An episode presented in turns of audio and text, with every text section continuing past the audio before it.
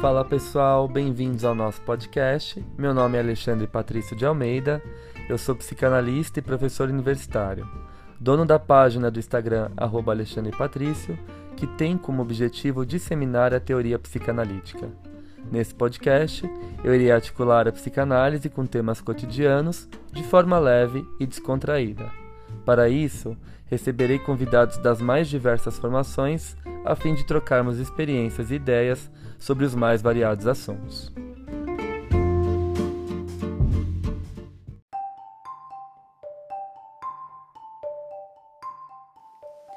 Passando para avisar vocês que esse episódio foi gravado em forma de live na minha página do Insta. Com o intuito de fazer a psicanálise circular ainda mais, decidi compartilhar a gravação aqui no nosso podcast. Espero que gostem.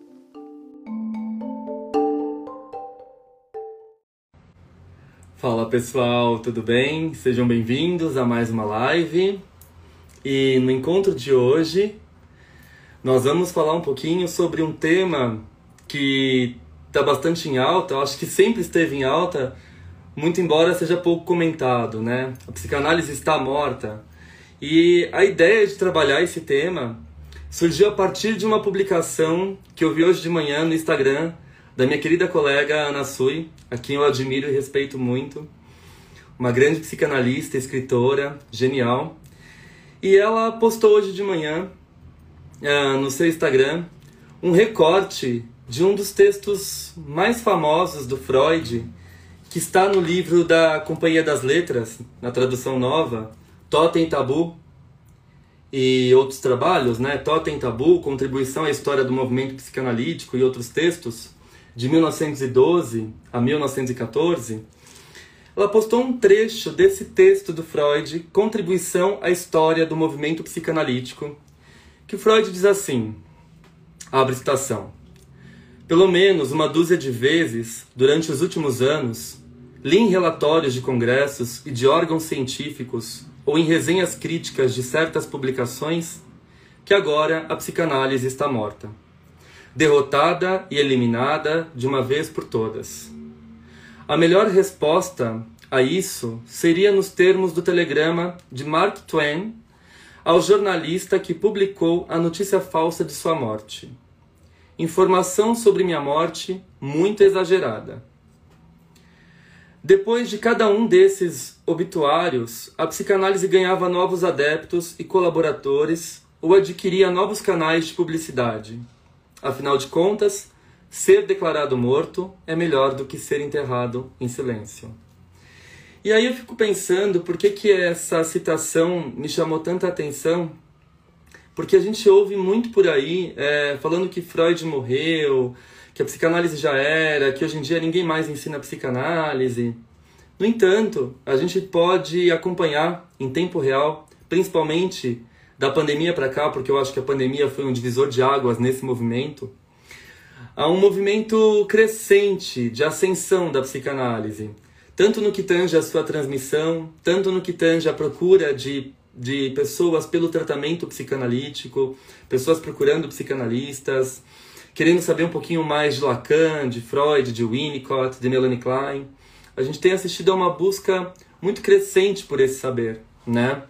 Eu acho que a psicanálise ela vai, vai lançar luz sobre questões que muitas vezes a gente ignora, a gente se afasta, a gente procura não conhecer, ou, na própria linguagem freudiana, a gente reprime, né? a gente realiza aquele movimento de defesa que é a repressão, mandando aquilo que a gente supõe saber sobre nós lá para baixo do tapete, escondendo. Né?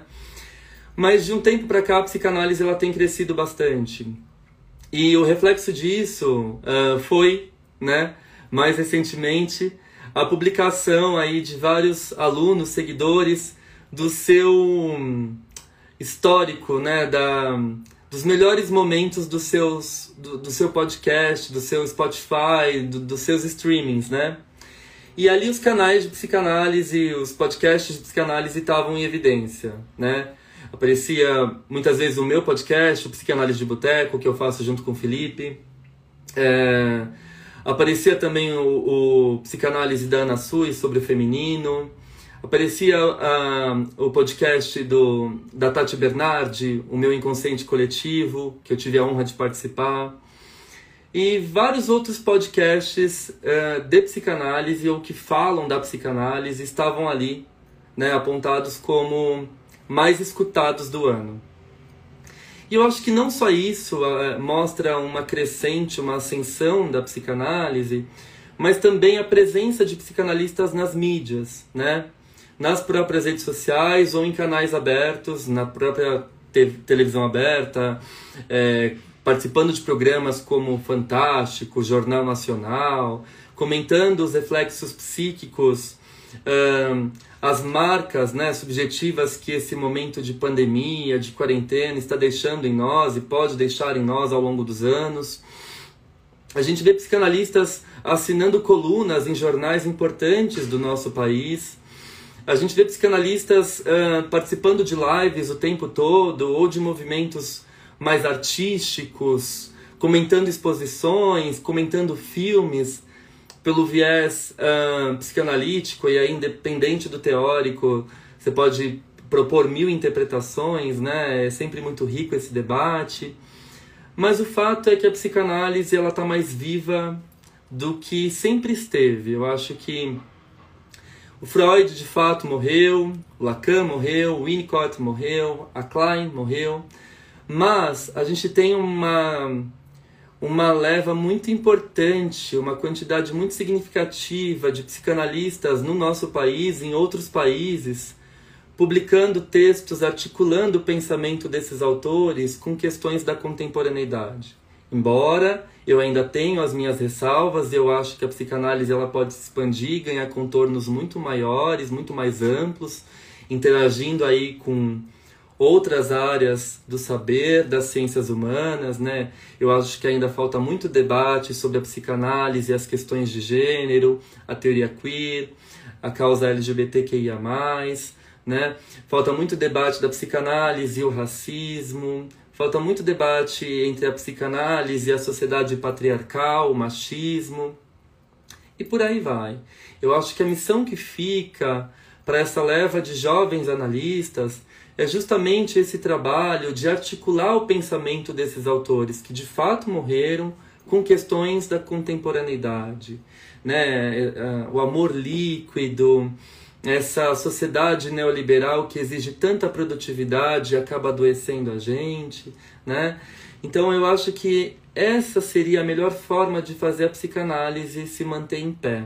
E tem muitos autores fazendo isso, embora eu tenho as minhas ressalvas, como eu disse, eu acho que ainda falta muito mais debate para a gente poder crescer e ampliar ainda mais as teses geniais que esses autores deixaram para nós, mas que precisam ser revistas, que precisam ser atualizadas, né? Sobre isso também eu gostaria de comentar a respeito dos ataques que a psicanálise sofre com frequência por outros profissionais, né? E aqui, é claro, como qualquer outra profissão, né, sempre tem aquela rixa, aquela competição de achar que o meu peixe é o mais gostoso, é o mais saboroso. Mas no momento que eu vendo o meu peixe, eu não preciso desvalorizar o peixe do outro. E eu acho que isso faz total sentido quando eu, eu converso com amigos meus que são psicólogos e trabalham com outras abordagens, com a fenomenologia, com a psicologia analítica de Jung, com a psicologia social, a psicologia sistêmica, com a terapia cognitivo-comportamental, amigos geniais, pesquisadores que de fato estão engajados na causa desse conhecimento, que pesquisam a fundo cada linhagem da psicologia ou de outras correntes terapêuticas e que respeitam a psicanálise. Né? Eu nunca vi esses colegas falando mal da psicanálise. Eu acho isso uma postura, eu já comentei aqui, muito primitiva, muito arcaica, muito clivada, né? Falar que a psicanálise é uma pseudociência. É, eu trabalho com ciências é, baseadas em evidências, mas o que é essa ciência baseada em evidência, né? Você vai ver às vezes o currículo da pessoa que está falando isso. Pessoa sequer tem uma publicação científica, sequer tem um livro publicado ou passou pela academia por um trajeto respeitável aí de mestrado, doutorado, estágio pós-doutoral, né? E pessoas falando muita besteira, atacando de frente a psicanálise. Então eu acho que é um movimento que o Freud já previa, porque ele estava abrindo uma terceira ferida narcísica na humanidade, na cultura, nos nossos polos sociais, né? Ele vai falar que a primeira ferida foi o Copérnico que abriu quando falou: olha, a Terra não é o centro do universo. Recolham-se a sua insignificância e percebam que vocês não são o centro desse universo gigantesco, né? A Terra é só mais um planeta, mais um corpo jogado num espaço infinito que gira ao redor do Sol, que é o centro de tudo, né? E aí as pessoas ficam chocadas, querem jogar o Copérnico na fogueira, ele é isolado, porque todo conhecimento gera uma angústia, porque tira a gente daquelas crenças confortáveis que a gente ancora ao nosso eu. Como que o eu do ser humano se estrutura? Em crença. A religião, ela nasce justamente para dar contornos a um eu fragilizado, né? Eu acredito veemente na verdade dogmática religiosa porque eu não tenho conhecimento de outra área, de outra vertente que possa confrontar as minhas verdades, né? E aí a gente começa a desconfiar, porque toda ciência, de fato, ela leva à indagação, a questionamentos. Como disse o Bion, citando Maurice Blanchot, a resposta é a desgraça da pergunta. Então, o que é uma investigação científica? É sempre você se rever, investigar, procurar, como que a gente chegou em múltiplas vacinas para um vírus que teve dimensões aí catastróficas, que foi uma pandemia mundial que causou muitas perdas. Como que a gente chega nessa vacina? Pesquisando, tentativas, indagações, questionamentos. Será que essa vacina é eficaz para tal variante? Isso é pesquisa, isso é ciência. A ciência ela provoca indagações, questionamentos e ela não se encerra em afirmações prontas e pré-fixadas. Isso, na verdade, é um pensamento infantilizado. E sim, se você trabalha com uma ciência positivista, uma psicologia baseada em evidência, que trabalha com gráficos, números, tabelas, dados quantitativos, uma metodologia de pesquisa quantitativa, não tem problema algum, desde que você faça isso com ética e responsabilidade. E eu não estou aqui para atacar também outra vertente, muito pelo contrário, eu respeito em muitos pesquisadores da psicologia experimental. Tenho vários amigos que são psicólogos uh, da abordagem da terapia cognitivo-comportamental, da fenomenologia, e eu encaminho pacientes para eles, né? A gente tem essa troca. Eu acho, eu entrevisto um paciente, e falo, olha, você não vai se adaptar muito com a psicanálise, né? Eu percebo que você tem um ritmo mais acelerado, você já vem com essa demanda de, de, de pressa, né? Eu acho que o que seria mais adequado para você agora seria uma terapia cognitivo-comportamental. O que você acha, né? Eu sempre entro em acordo com o paciente e encaminho o paciente para terapeutas para psicólogos cognitivos comportamentais que eu confio de olhos fechados, né? Que tem um trabalho aí de pesquisa muito sério na área. E muitos profissionais no Instagram geram conteúdo desse tipo e eu nunca vi esses profissionais atacando a psicanálise. Os que de fato são respeitados, os que de fato têm uma vida séria, mergulhada na pesquisa, né, no mundo acadêmico. Então, eu acho que tudo isso permeia uma palavrinha que a gente conhece como algo muito comum e que deveria estar em uso, que é a ética, né? Então, para uh, eh, sustentar o meu fazer, a minha clínica, a minha escuta, eu não preciso desvalorizar o trabalho do outro ou ficar pregando falsas verdades baseadas puramente em ataques, né? É, por que, que eu me preocupo em realizar uma postagem no meu feed atacando a psicanálise, atacando a psicologia analítica, atacando a fenomenologia? O que, que leva alguém né, a escrever um post, um texto atacando a abordagem do colega? Né? Você percebe que isso quer dizer muito mais sobre a pessoa do que sobre a abordagem que está sendo atacada. Entretanto, esses ataques eles geram uma série de inseguranças em quem de fato está estudando, está gostando, está se simpatizando com as diversas correntes teóricas que a gente tem na psicologia. Né? Então, eu já recebi alunos da graduação da psicologia que falam assim: professor, será que eu sigo a psicanálise? A psicanálise é tão atacada, né? É tão difícil, exige tanto estudo. Será que eu não, se eu for para outra abordagem eu não vou me dar melhor na clínica, né? Começa a criar aquela confusão na cabeça dos alunos que muitas vezes se simpatizam com o pensamento psicanalítico, mas têm medo de sofrer esses ataques que a psicanálise acaba sendo colocada numa posição de pseudociência. E aqui não basta também os psicanalistas baterem no peito, né, urrando para os quatro ventos, ah, fala isso quem não fez análise. Não basta você contestar uma afirmação dessa também de uma forma primitiva, arcaica e infantilizada. Eu acho que a melhor forma que a gente tem para contestar uma afirmação dessa é fazendo pesquisa, é publicando um caso clínico, é costurando a teoria com questões políticas, filosóficas, antropológicas, né, do nosso contexto contemporâneo, articular a psicanálise, a arte, ao cinema, a, a, a, a outras vertentes da ciência, né, e por aí vai. Eu acho que é isso que mantém a nossa teoria firme em pé. E a nossa forma de poder revidar esses ataques é publicar materiais de qualidade em revistas científicas de qualidade, livros de qualidade, como o nosso país e outros países vêm fazendo, né?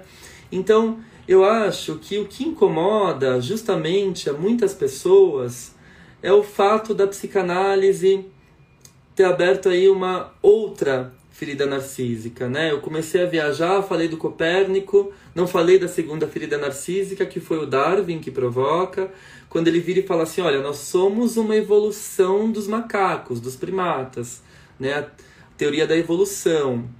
Isso bate de frente com o criacionismo. Como assim nós não somos criados à imagem e semelhança de Deus, né? Isso cria um conflito de novo, né? Com a crença dogmática religiosa.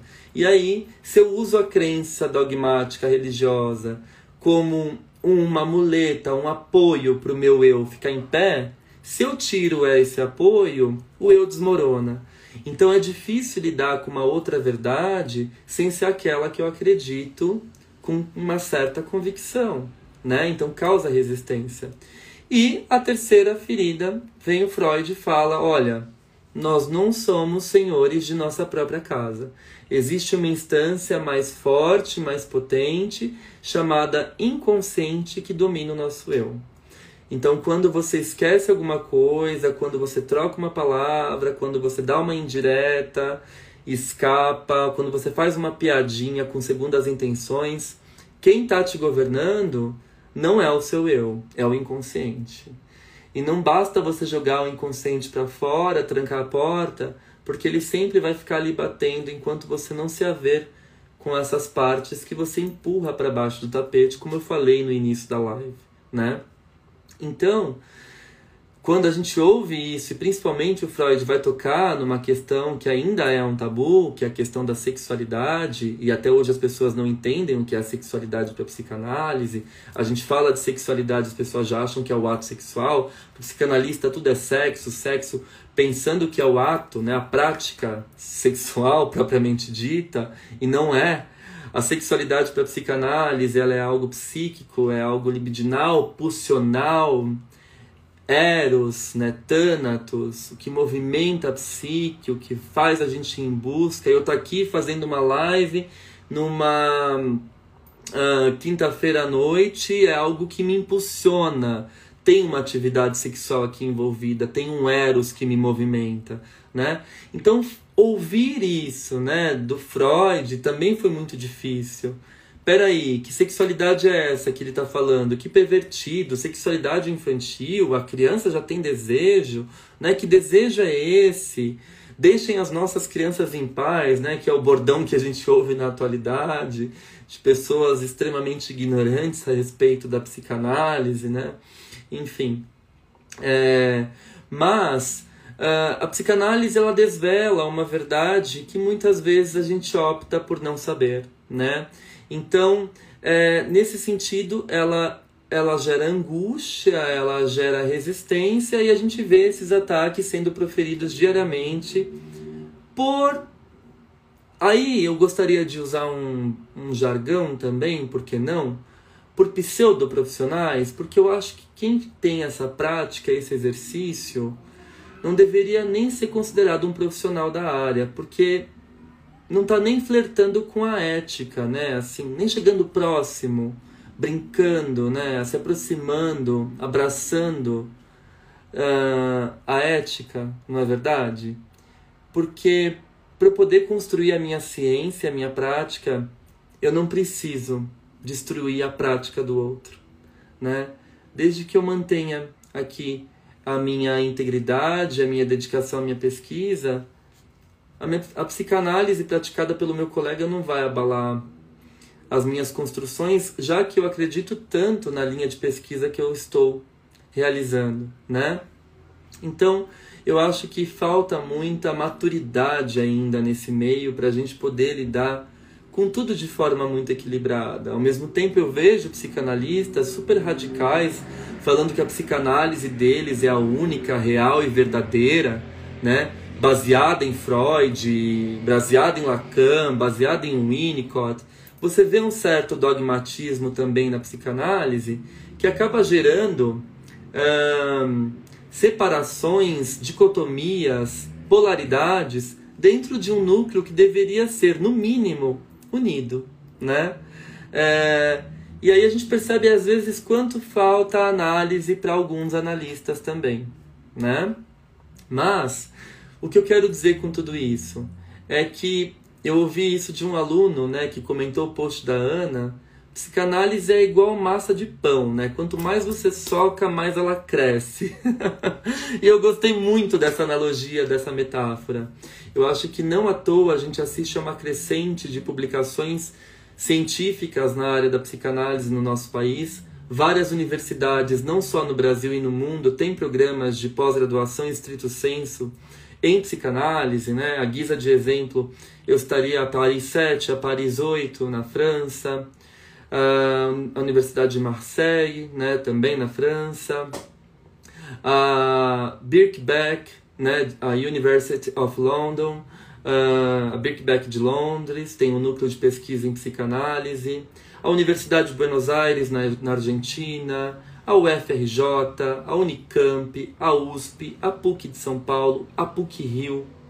Né? São algumas, a Unifesp, algumas universidades, a guisa de exemplo, que têm polos de pesquisa estrito senso em psicanálise. Então, como que eu falo que a psicanálise é uma pseudociência ou é uma ciência fraca, uma ciência ruim, né? Como eu tive que ler esses dias por aí no Instagram. Não faz sentido, né? A gente ter profissionais tão sérios, tão engajados, produzindo trabalhos, relatos clínicos de pessoas que uh, progrediram, tiveram sucesso no seu processo terapêutico, puderam se haver consigo próprias, puderam se reconciliar, puderam encontrar um, um, uma paz, um equilíbrio existencial uh, depois de um processo analítico, né? Puderam, sobretudo, amadurecer. Eu acho que a psicanálise ela propõe esse sentido de cura, a cura como a cura do queijo. Um queijo ele tem que ficar ali curando para ele ficar mais gostoso, né? A psicanálise trabalha com o sentido de cura por esse viés né? Curar o sujeito, apresentar o sujeito para ele próprio. É só isso que a gente faz, né? E a partir disso a gente trabalha com uma clínica do cuidado, com uma clínica da interpretação, com uma clínica da falta do desejo, ou todas essas clínicas amarradas, afinando a nossa escuta de acordo com a singularidade de cada paciente que vai nos impor um desafio cada vez que ele aparece diante de nós. Né? Nunca a teoria deve ser enfiada goela abaixo do paciente. E é sempre o paciente que vai nos mostrar a qual teoria nós devemos recorrer, porque a clínica ela é sempre soberana. Então eu acho que a psicanálise ela veio para ficar. Esses podcasts subindo cada vez mais no pódio, no ranking, já que a gente usa uma linguagem tão competitiva dentro desse contexto neoliberal, mostram que a psicanálise, ela inquieta, ela provoca, mas ela convoca. Ela convoca para a gente ter um mínimo de interesse para saber um pouco mais de nós mesmos, né? Da nossa existência, ao mesmo tempo que ela angustia, ao mesmo tempo que ela abre respostas que estão ali engessadas, prefixadas, que muitas vezes formam um pensamento pré-conceituoso, né? E baseado em convicções e não possibilita aberturas. A psicanálise, ela é, no mínimo, inquietante. Foi essa inquietação que eu tive hoje ao ler o post da Ana, que mostra que a psicanálise está tão viva e que o Freud já previa isso desde 1914. Né? Em outros textos ele vai falar o quanto ele sofreu ataque, o quanto ele teve que lidar com a solidão, desde quando ele, ele propõe a hipótese dele de que a maioria dos adoecimentos psíquicos são causados por questões relacionadas à sexualidade. De novo, a gente abre o leque para pensar na sexualidade no âmbito psicanalítico, não resumindo ela ao ato genital, né, sexual, mas algo muito mais subjetivo, baseado na teoria das pulsões, né? pulsional, que movimenta, né? o tribe do Freud, o que coloca a nossa vida né? aquela roda que gira, que faz a engrenagem girar, e que muitas vezes a gente gira no automático e não para para pensar por que eu estou girando. Né? Por que eu estou fazendo isso comigo? Por que, que eu entro em relações que eu me machuco? Por que, que eu me auto-saboto? Por que quando eu estou te para terminar uma faculdade eu tranco? Por que quando eu estou sozinho eu encho a cara até perder o contato comigo mesmo? A psicanálise ela pega esse espelho que às vezes a gente passa correndo por falta de tempo do lado dele e não se propõe a olhar para ele e ela vai empurrando lentamente diante de nós. E aí a gente acaba sabendo de verdades que muitas vezes a gente negava, muito embora elas sempre moraram ali, né? Então eu acho que esses dias eu ouvi de um paciente assim: você não tem noção o quanto para mim é importante estar aqui compartilhando a minha dor, que nunca foi ouvida por ninguém. Você lembra das coisas que eu te conto. Você compartilha às vezes, risadas com os meus relatos. Você compartilha suas emoções com as minhas histórias. E aqui, com você, eu existo. E essa existência é fundamental para que eu possa me seguir, para que eu possa me sentir mais seguro lá fora, né? Então é disso que se trata, de uma escuta que implica a noção do sujeito para ele próprio, né? Apresentar as partes que muitas vezes a gente nada quer saber, mas elas batem aí, atentando a nossa existência cotidiana, né? Chacoalhando o nosso eu quando a gente acha que tem controle de tudo. E a gente não tem, né? Quando a gente quer passar por um luto muito rapidamente, quando a gente quer se defender de alguém atacando mais ainda, o processo terapêutico mostra o quanto estamos equivocados em nossas atitudes ou em nossas verdades ou em nossos conceitos prefixados que determinam as nossas formas de ser e de agir, né? Então a psicanálise ela vai justamente lançar luz sobre isso e, e é isso que faz ela ser tão interessante, tão instigante e está colocando ela cada vez mais nos rankings, nos pódios mais altos do saber. Num país onde muitas vezes impera a ignorância, o obscurantismo, ver a psicanálise em ascensão, eu acho que é um sonho para qualquer psicanalista. Para qualquer psicanalista que tenha uma noção de psicanálise democrática, humana, ética e comprometida com o ser humano, né? Aqui eu lembro muito de uma citação do Winnicott de 1971, que ele diz assim: A vida de um indivíduo não se caracteriza mais por medos, sentimentos conflitantes, dúvidas, frustrações, do que por seus aspectos positivos. O essencial é que o homem ou a mulher se sintam vivendo sua própria vida, responsabilizando-se por suas ações ou inações, sentindo-se capazes de atribuírem a si o mérito de um sucesso ou a responsabilidade de um fracasso. Pode-se dizer, em suma, que o indivíduo saiu da dependência para entrar na independência ou na autonomia. Que trabalho belíssimo que a gente tem, não? De promover a autonomia do ser, ou de libertar o ser das amarras que ele impõe para ele próprio. E aqui a gente pode fazer diversas leituras e buscar referências em diversos autores, desde que a gente saiba também trazer esses autores para a nossa atualidade, para o nosso contexto. É isso que faz a psicanálise viva. É isso que faz as ideias do Freud circular, respirar novos ares e lançar luz sobre pontos que ainda estão não iluminados, né? Eu acho que é disso que se trata a nossa arte e, sobretudo, a nossa ciência. Então, que a psicanálise possa permanecer ainda por muito tempo viva, porque ela é terapêutica, ela é curativa. E quanto mais bate na gente, mais a gente cresce. Desde que a gente ampare o nosso fazer numa ética e na consideração pela totalidade da singularidade do ser humano. É disso que se trata. É isso então. Espero que eu tenha colaborado para algumas reflexões, inquietações, conversas, diálogos e até o próximo encontro. Tchau, gente. Obrigado.